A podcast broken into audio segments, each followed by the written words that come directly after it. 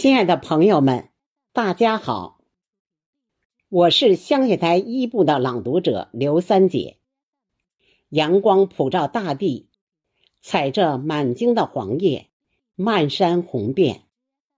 火热的色彩点燃了生命，也点燃了秋天。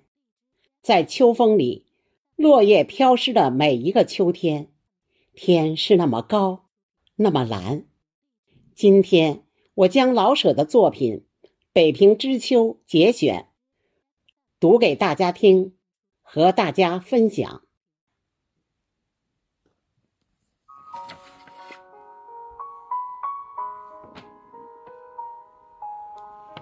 中秋前后是北平最美丽的时候，天气正好不冷不热，昼夜的长短。也划分得平匀，没有冬季从蒙古吹来的黄风，也没有伏天里携着冰雹的暴雨。天是那么高，那么蓝，那么亮，好像是含着笑，告诉北平的人们，在这些天里，大自然是不会给你们什么威胁与损害的。西山北山的蓝色都加深了一些，每天傍晚还披上各色的霞帔。在太平年月，街上的高摊儿与地摊儿和果店里，都陈列出只有北平人才能一一叫出名字来的水果，各种各样的葡萄，各种各样的梨，各种各样的苹果。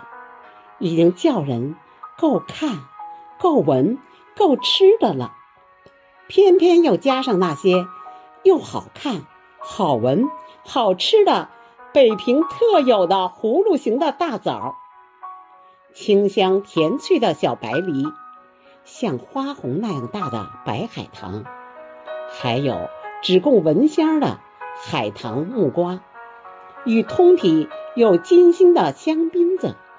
再配上为拜月用的贴着金纸条的枕形西瓜，与黄的、红的鸡冠花，可就使人顾不得只去享口福，而是已经辨不清哪一种香味儿更好闻，哪一种颜色更好看，微微的有些醉意了。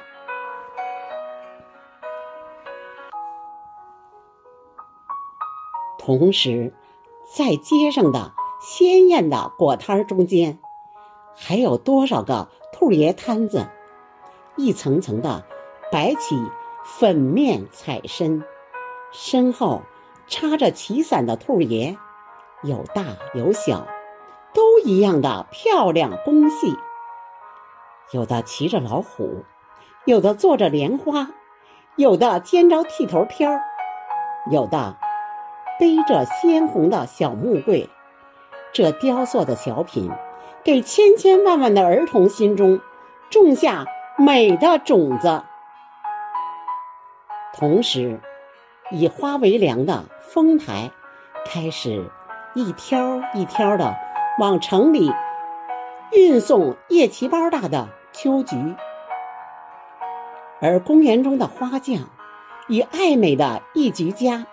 也准备给他们费了半年多的苦心与劳力所养成的奇葩异种开菊展。北平的菊种之多，式样之奇，足以甲天下。同时，那文化过熟的北平人，从一入八月就准备给亲友们送节礼了。街上的铺店。用各式的酒瓶、各种馅子的月饼，把自己打扮得像鲜艳的新娘子。就是那不卖礼品的铺户，也要凑个热闹，挂起秋节大减价的绸条，迎接北平之秋。北平之秋，就是人间的天堂。也许。比天堂更繁荣一点儿呢？北平之秋就是人间的天堂，也许比天堂更繁荣一点儿呢。